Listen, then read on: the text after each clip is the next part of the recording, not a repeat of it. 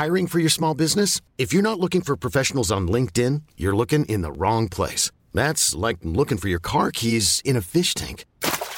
LinkedIn helps you hire professionals you can't find anywhere else, even those who aren't actively searching for a new job but might be open to the perfect role. In a given month, over 70% of LinkedIn users don't even visit other leading job sites. So start looking in the right place. With LinkedIn, you can hire professionals like a professional. Post your free job on linkedin.com slash achieve today.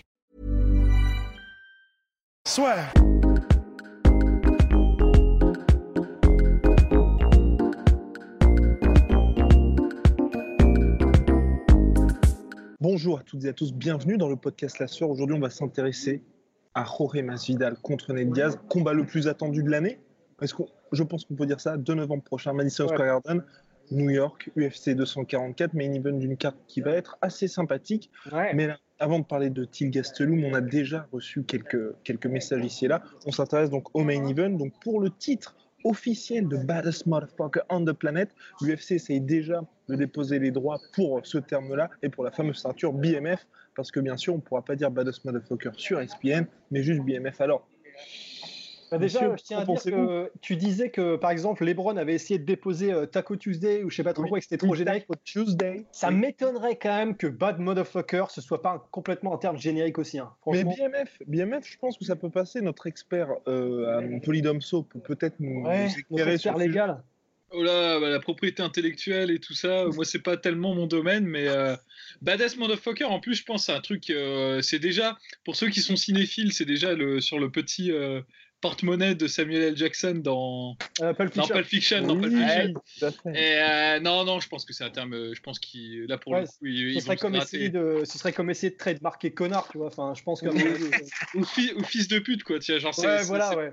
Mais remarque, FDP, je sais pas. hein. Ça se trouve, ça, ça se trademarque. Enfin, faudrait demander à Papacito s'il a Ouais. déposé pour, euh, pour son blog la FDP de la mode. Ouais, ouais, non, mais ouais, je sais pas. C'est, ça me paraît bizarre. Ça me paraît bizarre. C'est trop générique. Enfin, enfin bon, messieurs, messieurs, revenons à nos moutons, revenons à- à- au sérieux. Donc, alors, est-ce que ça vous intéresse ce combat-là? Parce que quand même, ce, qui- ce que moi déjà j'apprécie, c'est que Nate Diaz a géré ça du main de maître en revenant, ensuite appelant Masvidal. L'UFC n'en voulait pas alors que tous les fans le voulaient. Finalement, Dana White a un petit peu plié face à la ferveur populaire et aussi un petit coup de pouce du destin parce qu'à l'origine, c'était quand même Colby contre d'abord Ousmane qui était visé, ensuite Ousmane contre Masvidal. Mais bon, finalement, on a, enfin, les fans ont le combat qu'ils voulaient, mais est-ce que les experts voulaient ce combat également? Ouais, bah carrément. Non, non, mais alors attends, on va être très honnête sur euh, déjà rien que sur les deux personnalités. Moi, j'ai envie de les voir se rencontrer ces gens-là, quoi. J'ai envie de les voir s'a- s'affronter. Et je pense que je suis pas le seul. Tout le monde a envie de voir. euh, Enfin, ça fait un peu rêver ce truc-là. Et puis même, c'est pas déconnant euh, du point de vue du style et du point de vue sportif. Ça pourrait être un petit pas en arrière pour Masvidal qui est plus installé dans la catégorie, alors que Ned Diaz. Bah, Ned Diaz, il a battu Anthony Pettis et Anthony Pettis, il perd un combat sur deux en ce moment. Donc euh, c'est, euh, mais c'est Ned Diaz, euh, il est installé lui aussi depuis très longtemps entre ces deux catégories-là. Franchement, au point où on en est, de tous les match-up euh, qu'il y a eu et tout, je veux dire la part fun, drôle et ce qu'on attend du combat et sur, moi je trouve l'emporte très largement sur, on va dire le, le bien fondé de ce match-up en termes purement sportifs. Et puis même en termes purement sportifs, c'est pas si déconnant que ça, euh, mis bout à bout. Donc euh, voilà, quoi, on fait plaisir à tout le monde et à son chien, là, et c'est cool. Ouais, je suis d'accord. En plus, euh, bah, personnellement, je trouve que c'est vraiment une bonne chose, même si c'est vrai que c'est un peu bizarre de, de faire une BMF belt et tout ça. En vrai, moi, j'aime bien. Très franchement, je suis fan de l'idée parce qu'en vrai, il y a quand même une, euh, une remarque qu'on faisait souvent à l'UFC et surtout euh, ces dernières années, c'était quand même, surtout avec le Reebok Deal, le fait que tout le monde devient des putains de robots et que en gros, l'originalité n'a plus vraiment sa place et que les personnalités ne sont plus mises en avant. Et euh, je trouve que c'est un bon, euh, un bon retour en arrière à l'époque où tu avais des Chuck Liddell qui avait des putains de flammes de tuning sur son short. Je trouve que ça fait plaisir. Et de la même manière qu'aujourd'hui, on n'a plus aucun poster qui est original de l'UFC parce qu'ils font ça à la chaîne, ils font ça avec des templates et c'est un peu pourri. Eh ben, je trouve que c'est cool de retrouver un event qui va avoir un peu une saveur originale. Et franchement, je respecte pour ça. Polydomso voulait ajouter quelque chose Ouais, d'autant que, d'autant très pertinent, je sais pas. Toujours. ce, ce serait prétention, ce serait prétention. Mais d'autant que c'est, ils renouent avec une idée qu'ils avaient déjà eue en fait euh, il y a oula, oula, très très longtemps. Pouf Jadis, autant jadis. Jadis, jadis, certains de nos auditeurs n'étaient pas nés.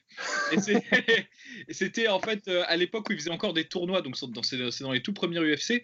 Et en fait, euh, ils voulaient absolument faire rencontrer Royce Gracier contre euh, Ken Shamrock. Ils s'étaient mhm. rencontrés lors du premier UFC et c'était les deux mecs vraiment bons à l'époque. Sauf qu'à cause des tournois, les mecs se blessaient à chaque fois en cours de route et ils n'arrivaient pas à s'affronter. Or, pour être le champion et avoir la ceinture à l'époque, il fallait gagner le tournoi en fait.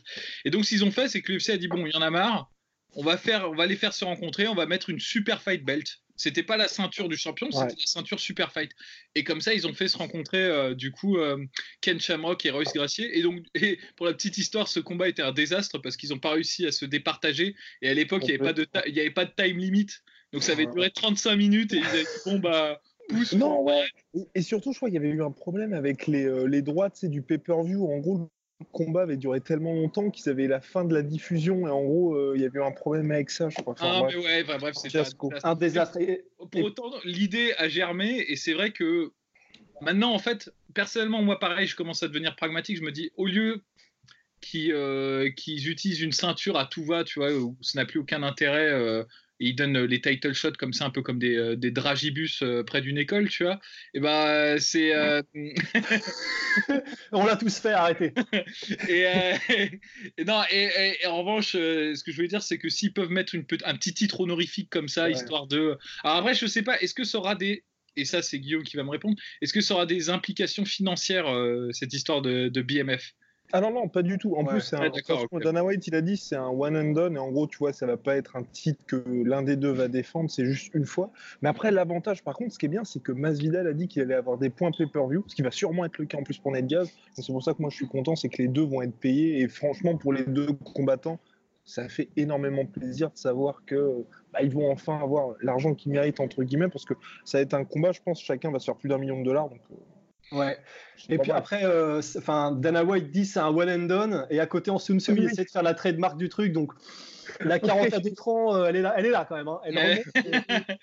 non mais c'est sûr que s'il y a un billet à gratter, un ranking, tu vas faire un ranking du classement. Ah ouais, non, je sais, je sais. Tu non, tu peux. Euh, ce serait stylé. Oh, ce serait stylé ça, un, un, BMF Championship où tu mets que les plus gros baisers élus par les auditeurs. Putain, ce serait stylé ça. Mais ça partirait vite. Du, du, coup, pourquoi là après Enfin, quel, euh, quel intérêt d'avoir cette ceinture par rapport aux autres ceintures, quoi? Aucun. Oui, aucun. Aucune, et c'est son charme.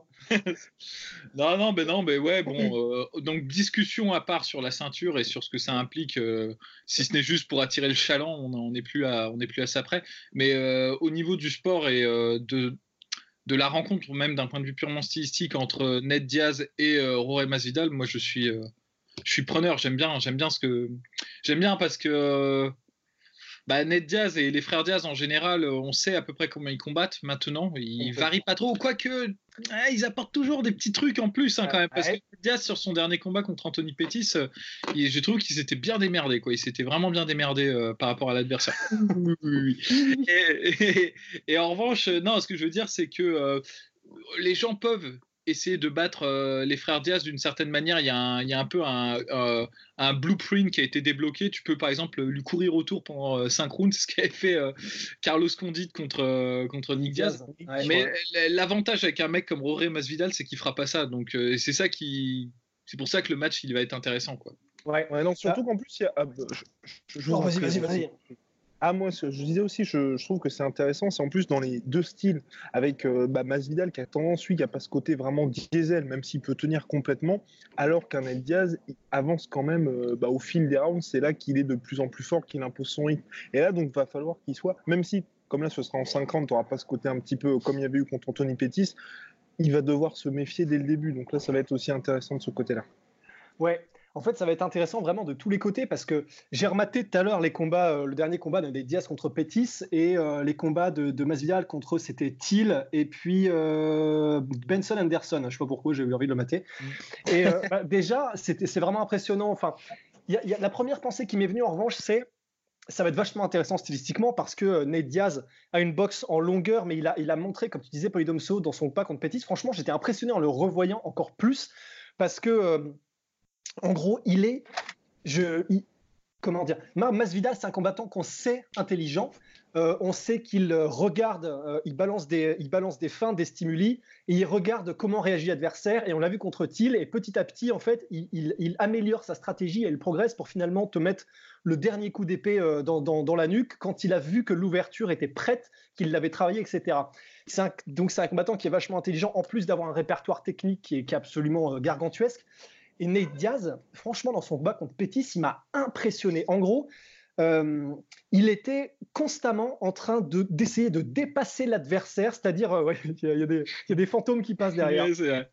vas-y, continue de dépasser.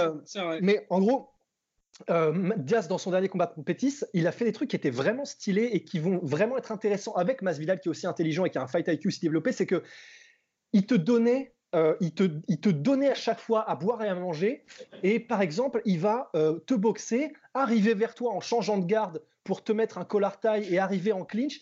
Et au moment où il met ton collar, son collar taille et que toi, tu commences à dire OK, faut que je me mette en esprit euh, clinch, que je commence à me défendre, il l'avait déjà enlevé pour te boxer en courte distance. Et en gros, il a fait ça tout le combat, de proposer des trucs de, te saturer en fait d'informations pour que tu sois complètement noué. C'est-à-dire que non seulement il te met la pression parce qu'il te met des coups, parce qu'il te lâche pas au niveau du cardio, que c'est une boxe en volume, et en plus d'une boxe en volume, il te sature d'informations en venant de tous les côtés avec tous les styles de combat qu'il a à disposition. Ça peut être les feintes de front kick, avec ensuite euh, les clinches qui arrivent à une main, les changements. Et en plus, il est vachement dynamique dans ce qu'il fait. Il va pas rester genre, il va pas essayer de te bloquer une fois qu'il a son plum ou son machin. Il reste, il essaie de il est, c'est un peu un espèce de, de, de, de Habib mais debout. C'est-à-dire qu'il va constamment changer de position pour te saturer d'informations.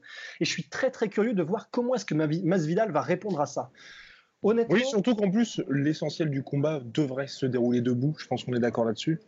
J'ai, je, je vois pas, je vois pas, en fait, je vois pas Masvidal utiliser sa lutte et je sais pas, mais peut-être.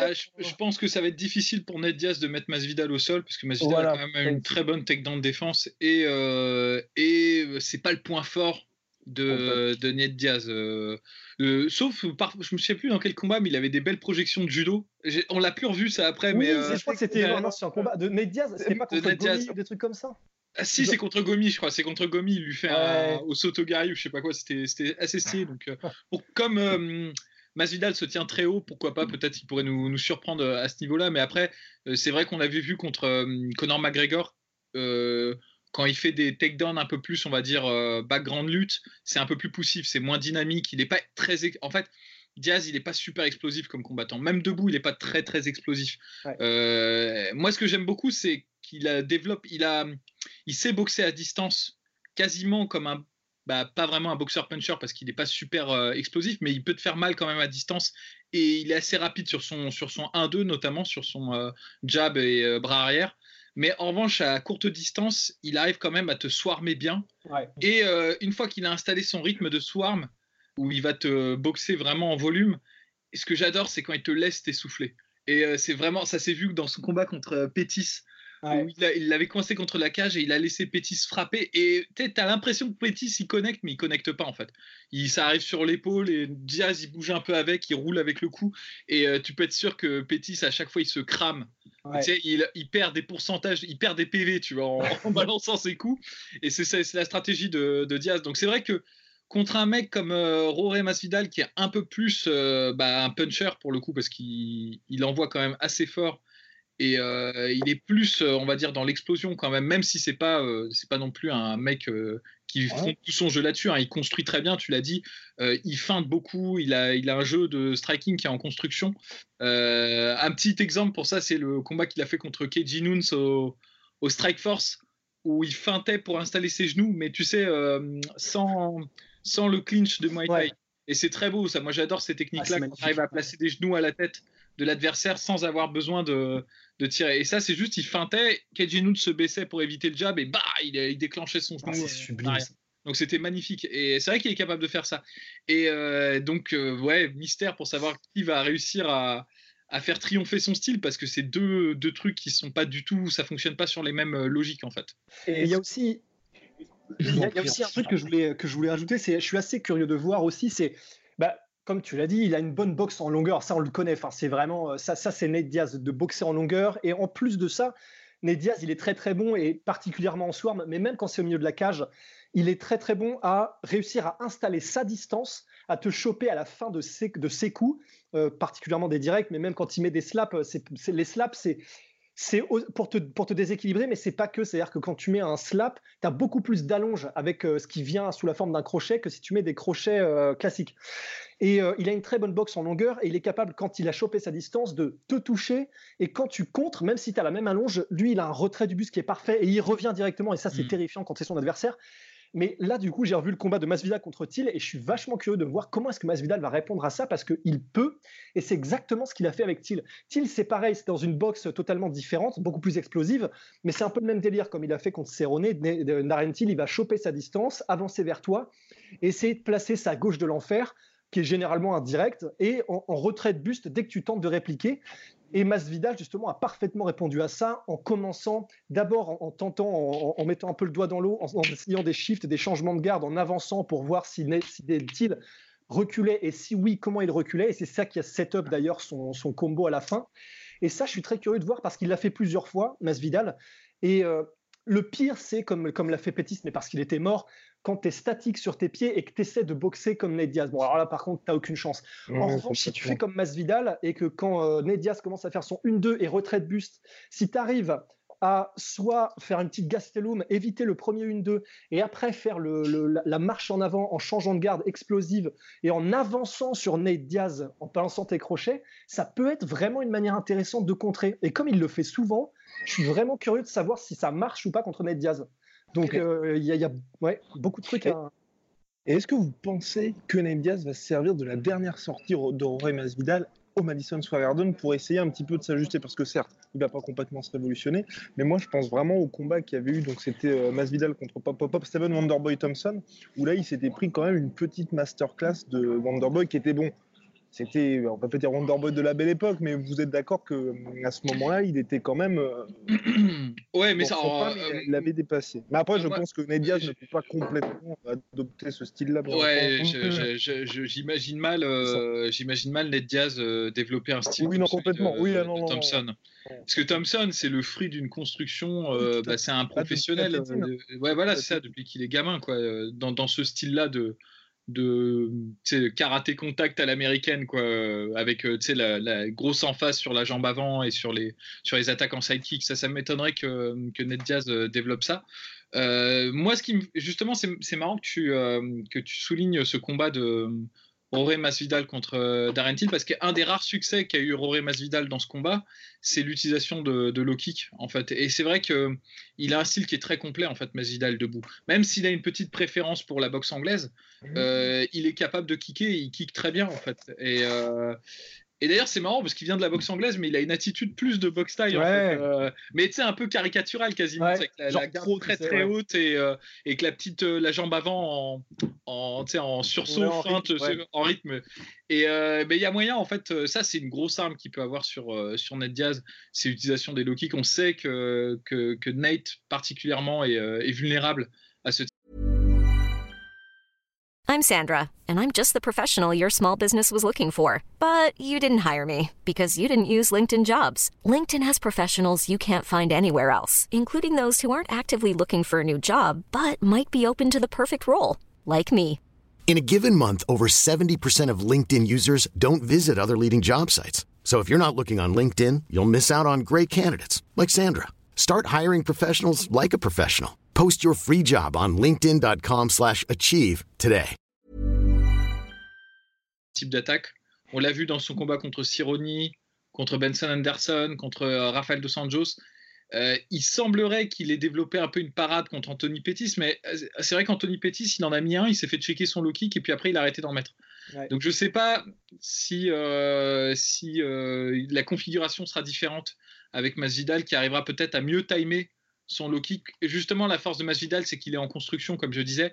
Il n'envoie pas. Pétis, lui, c'est vraiment un, striker sniper. Il va, il va sur une explosion. Il est tellement rapide qu'il n'a pas besoin d'installer, euh, de dissimuler son low kick. Il va faire bah, c'est genre un middle kick et il va passer, il va rentrer. Ça, t'auras rien vu quoi. t'as rien, vu quoi. Alors que, que Masvidal, même s'il est assez rapide et assez explosif, bah, généralement il va faire une feinte de jab ou il va te faire euh, une petite combinaison de points avant de terminer avec euh, un kick. Et euh, ça, je, je pense pas que, Ned Diaz, même s'il se défend bien, euh, euh, ait le style vraiment approprié pour se défendre contre ce type de truc. Parce que comme tu l'as souligné, quand tu l'attaques en boxe anglaise, il a tendance à avoir une défense de boxe anglaise, c'est-à-dire à fonctionner sur des mouvements du buste et euh, des déplacements. Et généralement, quand tu, tu fonctionnes sur ce type de défense-là, bah, tu as besoin de tes appuis en fait. Tu peux pas en fait relever une jambe quand tu fais ça, c'est pas possible. Tu as besoin du- d'utiliser ton équilibre. Et donc dans ces cas-là, tes deux jambes elles sont fixées au sol. Et euh, donc du coup, tu es, du coup susceptible au low kick. C'est ce que je voulais dire. Et, Ouais. et vous n'avez pas peur, les gars, que contre euh, Masvidal, enfin peur, c'est un- c'est un grand mot, mais euh, là, il va se retrouver quand même face à un vrai welterweight. C'est peut-être un peu ça aussi où moi, j'ai un petit peu d'inquiétude parce que certes, c'est un ancien lightweight Masvidal, mais on peut dire que par rapport à un Pétis, vous voyez, qui jongle un peu de catégorie, un Conor McGregor qui était dans ses récents combats, bien entendu, Nate Diaz parce qu'il a déjà combattu en welter, qui n'étaient pas vraiment des welter, là, il va affronter un mec qui, depuis euh, ces les dernières années, est vraiment un véritable welterweight. C'est un... Il est en welterweight depuis longtemps, mais à mon sens, euh, il est beaucoup plus petit que les gros. Là, si tu compares à mon avis un Ah oui, Masvidal et un Kamaru Usman. Ah oui, complètement. Ah oui, ça bah, ça- pour moi, c'est un petit modèle de welterweight. Donc, je, je pense pas. Il est, je crois qu'il fait un 83, un truc comme ça. Il est pas, il est pas tanké comme un Sean Sherk. Je pense pas que ce sera. euh, Je pense pas que ça jouera. Et si ce que tu voulais dire, c'est par exemple dans les clinches, est-ce qu'il y aura un différentiel de puissance ou pas? Vraiment, je, je pense pas. Je pense pas que Masvidal soit tanké euh, comme les comme les Colvington ou les, ou les Ousmane ou les trucs comme ça. Euh, à mon sens, ce sera pas ça. Le physique, la dimension physique et puissance, ce sera pas euh, ce qui l'avantage, je pense. Ouais, euh, je suis assez d'accord. Bon, après, tout ça, c'est subjectif. hein. On verra vraiment. Il y a toujours ce qu'on pense avant et puis après ce qu'on voit dans le jour J, quoi. Mais euh, non, je pense pas que ça devrait jouer. Il n'est pas immense, que- comme tu l'as dit. Et puis, euh, je pense que Ned Diaz, il a une plus grande allonge. Je veux pas dire Ouais, de bêtises. crois, ouais, ouais, je ouais, il me crois. Mais semble, de- ouais. mais, ouais. ça fait...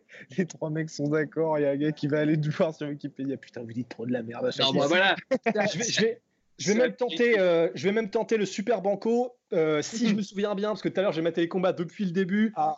Attention, c'est parti. Je pense que Ned Diaz a 75 pouces de reach et je crois que Masvidal en a 74. Dit-il en regardant son écran. Non, non, non, rien du tout. Rien du tout, rien de joli. Ah, bah, bah, ouais, bon, bah, on, on croise les doigts du coup, hein, que, que l'information soit exacte, que ce soit pas une fake news. Je Et- donne ma bagnole à celui qui me contredit. Et donc, euh, messieurs, quelque chose à ajouter sur ce combat qui approche et qui, mine de rien, hein, euh, si Ned Diaz s'impose, ou même, enfin, Masvidal euh, sera un peu moins important, mais c'est vrai que si Ned Diaz s'impose, il serait, on va dire, dans le mix par rapport aux contenders euh, dans la catégorie welterweight, ce qui serait quand même pas mal pour, euh, pour un mec qui vient de revenir après trois ans d'absence.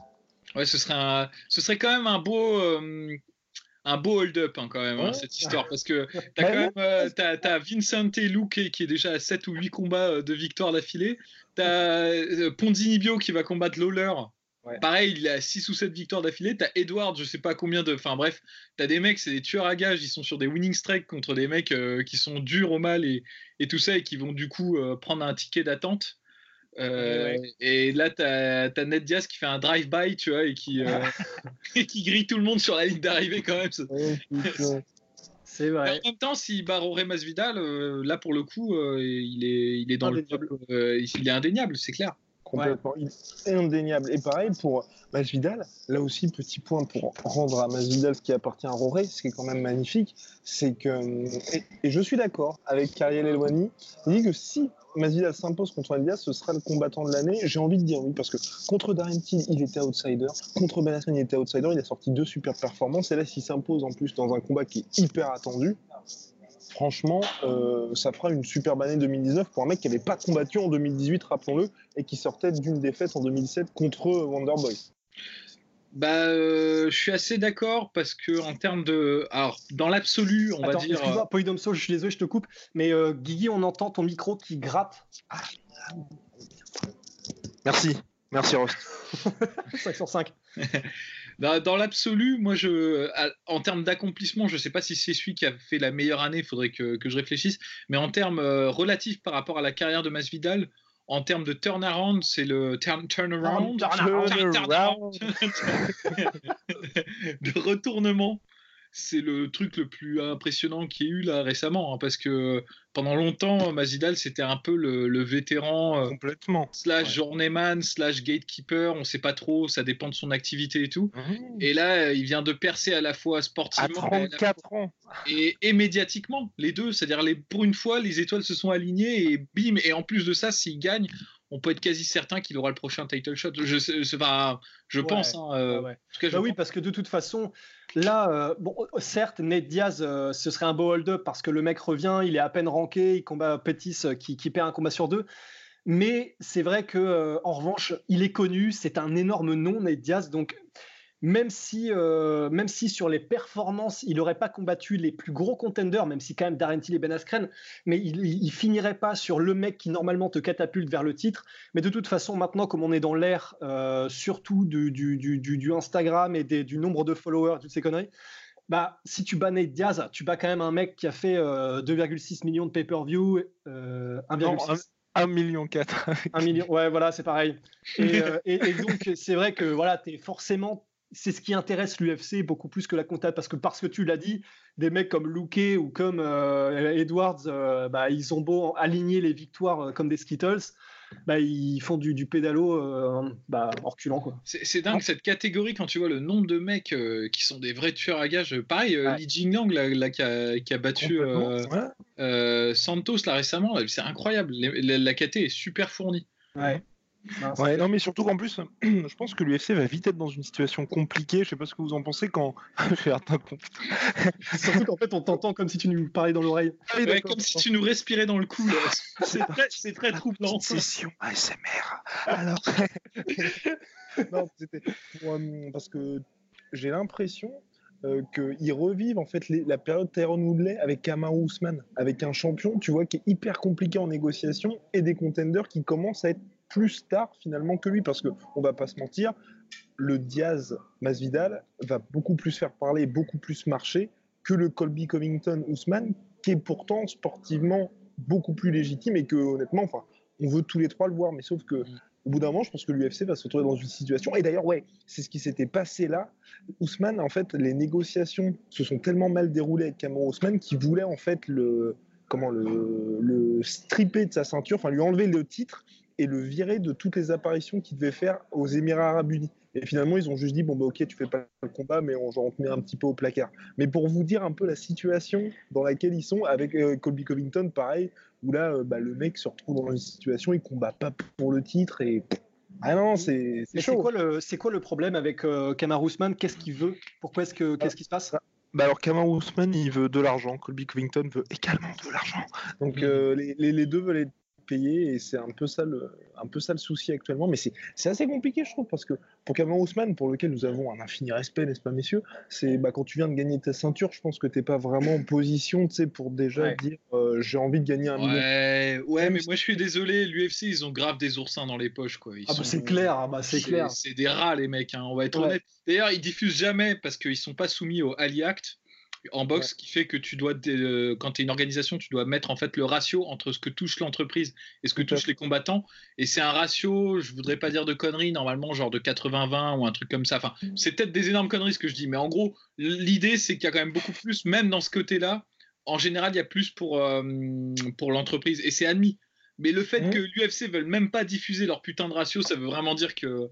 Bah, à mon avis, ça, euh, doit être aberrant, je pense. En, bah, mais alors, je, je, sais plus euh, dans quel article c'était, mais je sais que c'était un article d'un média, je crois que c'était MMA Junkie, ou je sais plus exactement, un mec qui avait fait une enquête et euh, avec. C'était Bloody Elbow. Bloody Elbow à partir de chiffres qu'il avait trouvé que l'UFC avait été obligé de dévoiler de, de, de, la paix de combattants. En fait, ils avaient, euh, ils avaient réussi à calculer que, alors que normalement, par exemple, au Strike Force et au Bellator, euh, as, Cooker, il donne environ 50%, même c'est même plus que ça, je crois un peu. Euh, 44 c'est parce qu'ils ont des revenus inférieurs. Donc alors, ils ont des revenus inférieurs, mais disons que, bon, pour prendre des exemples à leur comparatif, ce qui est NBA, euh, NFL et tout ça, ils filent euh, au moins 50% de, de, revenus, des revenus aux joueurs. C'est ce qui se fait dans les plus grosses organisations qui rapportent elles-mêmes le plus d'argent. Et euh, d'après les calculs qui, étaient, qui, avaient été faits par le mec de Bloody Elbow, l'UFC est à 20% environ. Donc, c'est-à-dire que clairement, euh, c'est même plus des oursins qu'ils ont dans les poches. Enfin, les, les mecs, c'est des, des pieux, quoi. Donc, de toute façon, ils n'ont pas envie de lâcher le fric, alors que, bon, clairement, euh, ils, en font beaucoup, beaucoup, et c'est pas pour rien qu'ils se retrouvent côte à côte avec la NFL, la NBA, etc. Donc, euh, tant que tant qu'il n'y aura pas d'association de, de, combattants ou que les mecs n'auront pas de levier, de toute façon, ce sera ça. Hein, ce sera 20%, sinon je te vire. Et... Ça, ah, mais je rappelle ce, oui, voilà, c'est la, la, MMA Association. Là, oh, la MMA, mais euh, oui. Mais, après, moi, je suis entièrement d'accord avec vous, mais pour moi, en fait, c'est une question de timing. C'est dans le sens qu'Amar Ousmane, là, il se retrouve dans une situation où c'était super. Vous, vous vous souvenez, c'était en mode Africa Takeover, tu vois, tu avais euh, les champions nigérians et tout. Et tu vois, plutôt que d'adopter la situation d'un Adesanya qui combat énormément et euh, qui, tu vois, là, il, demande les pay-per-view, mais tu vois, c'est pas, il les demande pas franchement. Vous voyez ce que je veux dire? Et donc là, il combat, ça devient une star, même si on trouve de plus en plus insupportable, bah, le gars est quand même présent de ouf. Et au bout d'un moment, tu peux commencer à être comme McGregor parce que tu deviens indispensable à l'organisation. Et là, tu as un moyen de pression. Là, moi, j'ai pas du tout envie que genre dans trois mois on se dise on apprenne que Kamar Ousmane bah, a perdu sa ceinture parce qu'il était juste trop chiant tu vois. Et ça pour lui ce serait dommage parce que l'UFC aujourd'hui dans une situation ils peuvent le faire. Si tu as cinq défenses de ceinture ils peuvent pas te, te virer comme ça tu vois. Ouais mais regarde par exemple euh, Tyrone Woodley mec. Regarde Tyrone Woodley comme euh, carrément euh, carrément Russ se barre Russ, Russ fout le camp il quitte la table des négociations. Révolté euh, non, non, mais regarde, euh, regarde. Euh, c'est d'accord. Les aléas du direct. Non, mais regarde Tyrone Woodley, mec, il était à je sais pas combien de. Il était à quoi Trois défenses de titre? 3, attends, il a fait, il a fait, il y a eu Wonderboy une fois, deux fois, Demian Maya, ouais, c'était ça, 3. Ouais. Non, 4, il y a même eu Darren Till aussi. Ah oui, Darren, oh putain, oui, j'avais oublié. Mais ouais, et regarde, et je sais pas, je sais pas combien il touchait euh, par combat, et même s'il était euh, considéré à un moment donné comme un des meilleurs champions euh, welterweight, bah, avec son attitude et tout, les gens, en fait, c'est ça le problème de. C'est que c'est une négociation où tu es perdant si tu es tout seul, quoi qu'il arrive, parce que moi, je peux pas jeter la pierre à Kamau Ousmane. Parce que Kamar Ousmane, en fait, il a un pari qui est quand même vachement dur, qui est de se dire bon, je dois faire le, bon petit soldat pendant cinq combats, éclater des mecs qui sont des tueurs à gages, parce que Colby Covington, ça va pas être du tout une mince affaire. Hein. Il peut vraiment perdre ce combat, tu vois. C'est pas un truc. C'est pas comme s'il avait une, euh, une avancée telle sur la catégorie qui, pouvait être serein, tu vois. Là, il y a une concurrence qui est quand même assez lourde qui arrive. Et euh, il se dit si jamais je perds, je perds le statut de champion, donc déjà mes revenus ils disparaissent. Et en mm. plus de ça, Kama Ousmane, c'est un mec qui a dû faire je sais pas combien de je sais pas 8 ou 9 combats avant d'être euh, d'avoir ah le title shot. je, sais pas, donc il sait que de toute façon là son seul biais de négociation, son seul levier de négociation c'est la ceinture. S'il la perd, il est mort. Donc il se dit là je l'ai, autant que je négocie à mort tant que je l'ai parce que euh, je sais pas demain je l'aurai peut-être plus tu vois et ça et ça moi je pense c'est le problème les combattants en fait euh, ils ont trop une mentalité euh, à l'UFC, mais même en plus général en MMA, ils ont trop une mentalité individualiste. Ils veulent pas se mettre en groupe. C'est pas un truc qui est euh, parce que c'est scandaleux. C'est propre mmh. scandaleux le traitement qu'ils reçoivent. Mmh. A raison. et, c'est vrai que bon, euh, l'UFC est habile. Hein, c'est la carotte et le bâton. C'est que si tu te rebelles et que tu trébuches au moment où tu te rebelles, bah là, tu es carrément mis aux oubliettes. Regarde Tyrone Woodley, il est où Tyrone Woodley après, après, il est blessé. Il est blessé. Non, mais, mais c'est pareil avec José Aldo, tu vois. Il, pareil, José Aldo, il avait commencé à faire une guérilla contre. contre euh, il avait même parlé de combattre son contrat euh, contre l'UFC. Ça a disparu, quoi. On n'en a plus entendu parler parce qu'ils lui ont mis le couvercle par-dessus et ils l'ont, ils l'ont tué, quoi. Tu peux être le, un des meilleurs combattants du, du, monde que ça change rien, en fait. Et la carotte, c'est que quand tu t'appelles Conor McGregor ou Georges Saint-Pierre, ou Brock Lesnar, ou, euh, ou même des gens qui méritent absolument, parce que Sage Northcutt, il était vachement bien payé, par exemple, alors que sportivement, on peut être honnête, c'était pas, c'était pas, il n'était pas exceptionnel, le mec. Ouais, mais après, ben, des exemples de mecs que l'UFC voulait pas mettre en avant, comme Habib, tu vois, et qui a joué la carte, par exemple, quand il a combattu Edson Barboza, quelque part, il aurait pu très bien dire, bah non, les gars, je vais pas faire ça après, il a dû avoir. Oui, voilà. C'est c'est parce qu'il est invaincu, parce que je peux te garantir que si Khabib avait eu une seule petite décision litigieuse à un moment donné, qu'il aurait perdu, mais il aurait perdu tout son pouvoir de négociation. Moi, j'en suis persuadé. moi, je te disais ça dans le sens où quand il était revenu et qu'il avait fait combattre contre Edson, où en gros, c'était un combat qu'il avait fait parce que tu sais, il avait manqué le poids contre Tony Ferguson en mars, c'était l'UFC 200 200 quoi 200, 209 peut-être, peut-être que je dis des conneries. Et tu sais, où finalement, ça devait être le co-main event Ferguson, et il avait failli mourir à ce moment-là. En gros, il lui avait dit, bah, tu refais un combat pour nous prouver que tu peux être un lightweight. Et il aurait pu très bien dire, bah, écoutez, les gars, j'ai suffisamment prouvé. Moi, c'est Tony, ou combat pour le titre ou rien. Et tu sais, il a, il a accepté de combattre Edson Barbosa. mais, aujourd'hui, mais, mais, regarde, c'est un pari parce que s'il avait perdu contre Edson Barbosa, ça aurait été terminé, quoi, tu vois. Et, euh, c'est ça le problème. Moi, moi, franchement, je comprends. Euh, je, comprends Kamar Ousmane et je pense qu'en fait, euh, la solution, ce serait que la plupart des combattants fassent ça, en fait.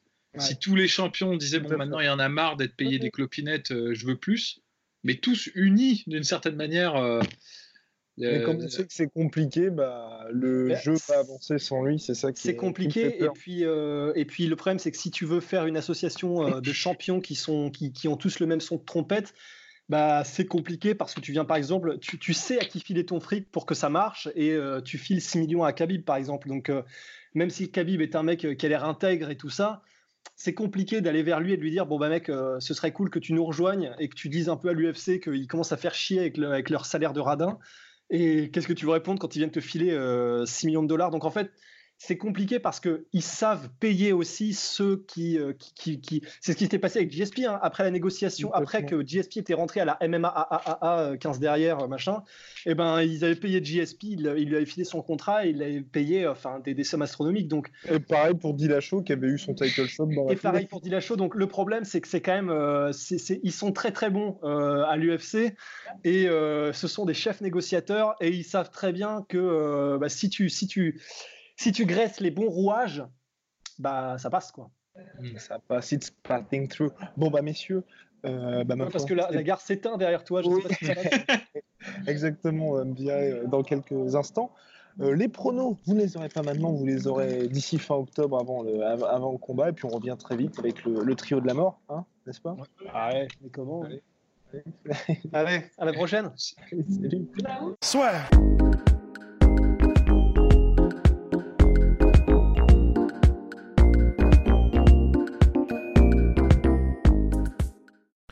Et voilà, c'est la fin de votre épisode du podcast La Sœur. Si ça vous a plu, n'hésitez pas à nous mettre les 5 étoiles sur Apple Podcast ou sur Spotify. Vous pouvez aussi nous laisser un petit commentaire, ça nous aidera beaucoup. Et si vous voulez aller plus loin avec nous, vous tapez La Sueur sur toutes les plateformes ou sur les réseaux sociaux, vous nous trouverez. Et là, vous nous écoutez très certainement en audio. On est aussi en vidéo sur YouTube, mais également sur Snapchat. Là encore, vous tapez la sueur et on sera là. Merci de votre fidélité et à très vite pour de nouvelles aventures.